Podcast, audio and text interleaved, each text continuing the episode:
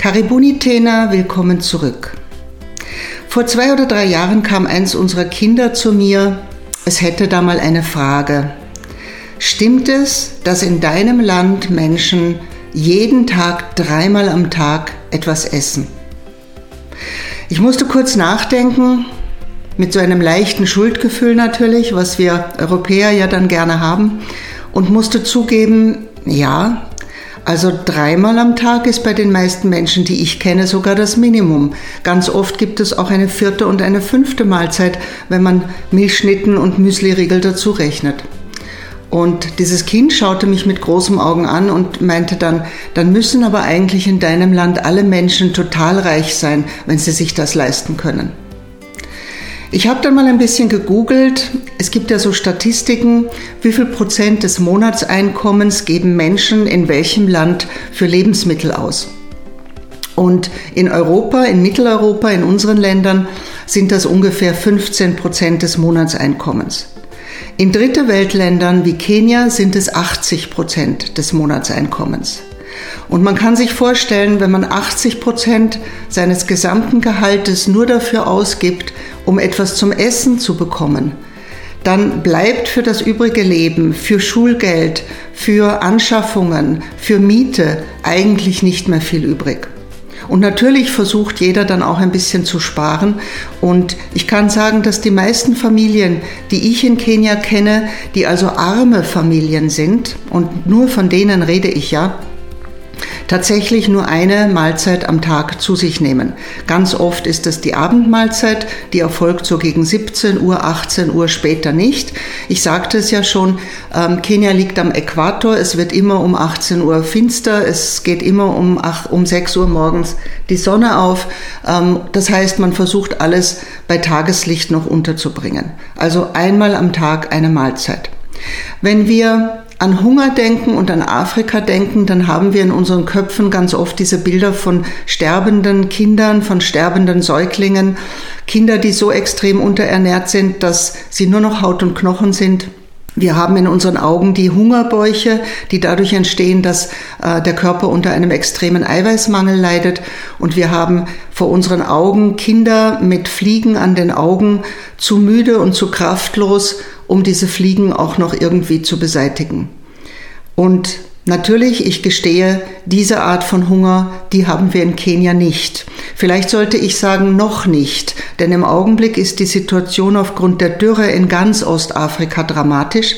Wenn wir mit dem Auto ungefähr zehn Minuten ins Landesinnere fahren, von unserer Schule weg, dann begegnet einem sehr wohl diese Dürre und diese Hoffnungslosigkeit. Es gibt Landstriche, ähm, vor allem auch im Norden Kenias dann, wo es seit drei Jahren nicht mehr geregnet hat, wo das Vieh verendet, wo nur noch abgetrocknete Wiesen ähm, zu sehen sind, wo Landwirtschaft nicht mehr funktioniert, denn da kommen wir dann zum Thema Wasser. Auch Wasser ist ja dann knapp. Künstliche Bewässerung kann sich kaum jemand leisten. Also ähm, ich bin mir nicht sicher, ob wir nicht, wenn wir dieses, dieses Gespräch in zwei oder drei Jahren führen, diese Hungerbäuche und diese dramatische Situation des Verhungerns auch in Kenia vorfinden. Und natürlich versuchen Organisationen wie meine äh, viel dagegen zu tun. Was wir aber in Kenia immer haben, ist das nicht satt werden. Und das ist eine Art von sehr subtilem Hunger, die einen nicht tötet, die aber einen auch nicht wirklich lebendig sein lässt. In öffentlichen Schulen, ich sagte es ja schon, in öffentlichen Schulen haben wir manchmal in den Klassen 80, 90 Kinder in einem Klassenraum. Diese Kinder kommen in der Früh ohne Frühstück. Frühstück kennt man überhaupt nicht in Kenia. Die, die sich's leisten können, trinken einen heißen gezuckerten Tee. Das war's. Ähm, ohne Frühstück kommen diese Kinder in die Schule. Manche haben da schon einen Weg von 30, 40 Minuten hinter sich. Manche dieser Kinder haben auch schon Hausarbeit hinter sich, vor allem die Mädchen. Wir haben Mädchen in unserem Programm, wo wir uns immer gewundert haben, warum sind die um 8 Uhr schon so todmüde, äh, bis wir dann herausgefunden haben, die mussten vor der Schule schon erstmal Wasser holen die Wege zum Wasserholen werden immer weiter. Es gibt ähm, Menschen bei uns im Projekt, die fünf, sechs, sieben Kilometer gehen müssen, eine Strecke, um einen Kanister Wasser nach Hause zu schleppen. Und ganz oft müssen die Mädchen das vor der Schule erledigen. Ähm, das heißt, die Kinder kommen hungrig in die Schule.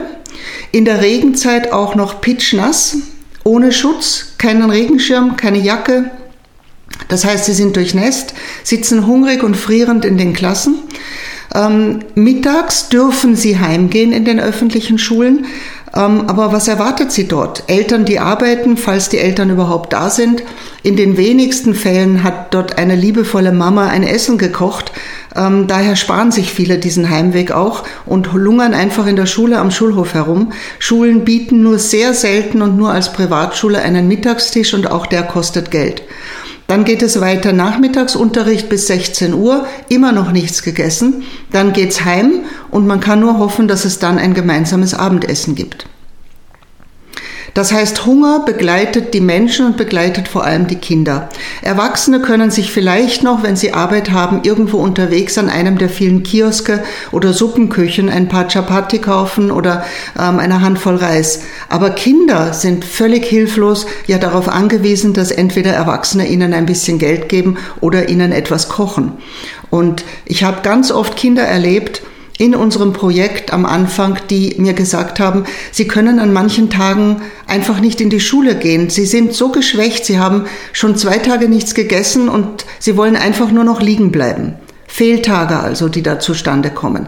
Ähm, wir haben Kinder ins Projekt übernommen, die einfach nach zwei, drei Tagen ohne Nahrung in der Klasse umgefallen sind. Die sind einfach in Ohnmacht gefallen, weil sie so geschwächt waren.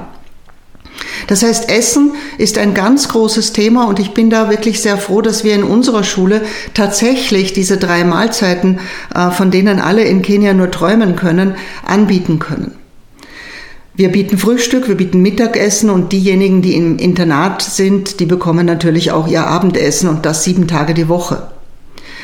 Zurück zu den normalen Familien. Das Hauptnahrungsmittel der Kenianer, und das wünscht sich jeder, das darf man ihnen auch eigentlich nicht wegnehmen, ist Ugali. Das muss man sich ein bisschen so vorstellen wie unsere Polenta, also Maismehl mit Wasser aufgekocht. Bei uns mag das eine ganz nette Beilage sein, noch dazu, wenn wir das gut würzen können. Nun, in Kenia wird es nicht gewürzt, denn auch Salz kostet Geld. Auch Salzmangel ist ein ganz großes Thema in der Ernährung in Kenia. Die Leute schwitzen, es ist heiß, ähm, sie trinken einfach nur das Wasser aus dem Brunnen oder aus der Leitung, die zu ihnen äh, geführt wird. Und äh, Salz ist teuer. Die wenigsten Familien leisten sich Salz in ihrem Essen. Die wenigsten Familien nehmen auch dieses Ugali, diese Polenta als Beilage, sondern es ist in den meisten Fällen das Hauptgericht. Und in den ganz armen Familien ist es das einzige Gericht. Jetzt unterrichte ich in meinem Hauptberuf ja auch das Thema Ernährung und ich weiß, Maismehl enthält nicht alle Nährstoffe, die der Mensch braucht. Nett als Beilage, aber als Hauptgericht sehr bedenklich. Und so ist es auch. Viele unserer ähm, Kinder und Familien und Mitmenschen sind permanent mangelernährt. Also unterernährt, ständig so das leichte Gefühl von Hunger, aber auch mangelernährt. Das heißt, dieses, dieser Maisbrei, der füllt vielleicht irgendwie den Bauch, so dass man ein, ein Gefühl der Sättigkeit hat, der Sattheit aber ich habe nicht alle Nährstoffe drinnen. Und wir wissen inzwischen aus ganz vielen Studien, was es mit Menschen macht, wenn sie immer hungrig sind, wenn sie sich nie wirklich mal satt essen können. Wir wissen das von unseren Großeltern nach dem Krieg, nach der großen Hungerskatastrophe. Man hat da Langzeitstudien mit diesen Menschen ähm, gemacht und das vergisst ein Mensch nicht Hunger. Und ich rede hier nicht von unserem freiwilligen Fasten. Ich rede hier nicht davon, dass wir bei uns auch schon mal Mahlzeiten auslassen, weil wir Gewicht verlieren wollen. In Kenia geht es darum, dass ich nie weiß, kann ich heute essen? Habe ich morgen noch etwas zum Essen und übermorgen? Und zusätzlich zu dieser Unter- und Mangelernährung kommt dann die ständige Angst dazu, ich könnte verhungern. Was mache ich denn, wenn ich meine Familie morgen nicht mehr durchbringe und ernähren kann? Und daher ist einer der wichtigsten Dinge bei unserer Hilfe immer auch, dass wir den Kindern zumindestens auch denen außerhalb, die wir im Programm haben, eine warme Mahlzeit spendieren. Und sei sie noch so klein.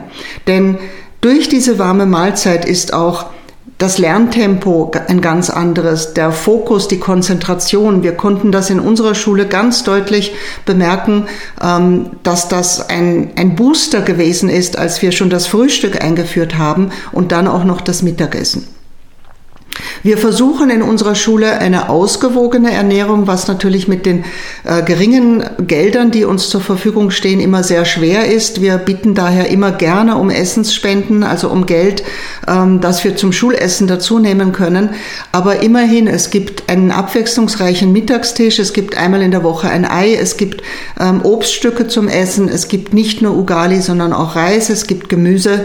Ähm, also wir versuchen mit unseren Möglichkeiten das wirklich ähm, gut hinzubekommen. Und der Erfolg gibt uns recht, wenn man unsere Kinder mit denen draußen vor dem Tor vergleicht und Besucher sagen mir das immer wieder. Unsere Kinder haben wache Augen, sind aufmerksam, rennen, lachen, spielen.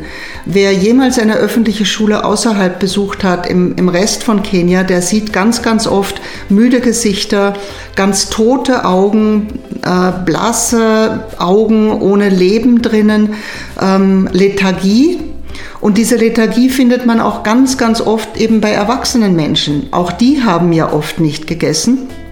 Und dann wird man auch nicht rebellisch. Man lässt über alles über sich ergehen, äh, wartet geduldig in der Schlange, ohne irgendein Aufhebens zu machen, lässt sich ganz viele Dinge gefallen, ist zu müde, zu schwach, sich um ähm, einen, einen Behördeweg anzustellen, um ein Papier anzustellen, um einen Ausweis anzustellen, lässt sich herumschubsen, weil man einfach nicht mehr die Kraft zum Kämpfen hat. Und für mich ist daher eine gute Basisernährung die Voraussetzung für jede weitere Art von Hilfe. Und ähm, wenn, wenn ich wählen kann zwischen, helfe ich jetzt jemandem mit dem Essen, was nicht nachhaltig ist, aber erste Hilfe, ähm, oder baue ich ihnen eine Hütte, dann wird natürlich das Essen immer am Anfang stehen. Ähm, und nochmal, stellt euch einfach mal vor, ähm, jenseits der Freiwilligkeit des Fastens oder einer Diät, Ihr hättet jeden Tag nur eine Mahlzeit zur Verfügung und die wäre nicht sicher. Ihr wüsstet niemals, ob es morgen etwas zum Essen gibt. Euer ganzer Fokus, eure ganzen Gedanken würden nur noch um Essen kreisen. Das ist ein bisschen so wie denke nicht an einen rosa Elefanten. Und ich finde das sehr tragisch. Und ich freue mich auf der anderen Seite aber, dass wir hier schon so viel Hilfe leisten konnten. Wie immer, vielen Dank fürs Zuhören und bis zum nächsten Mal. Bleibt mir alle gesund.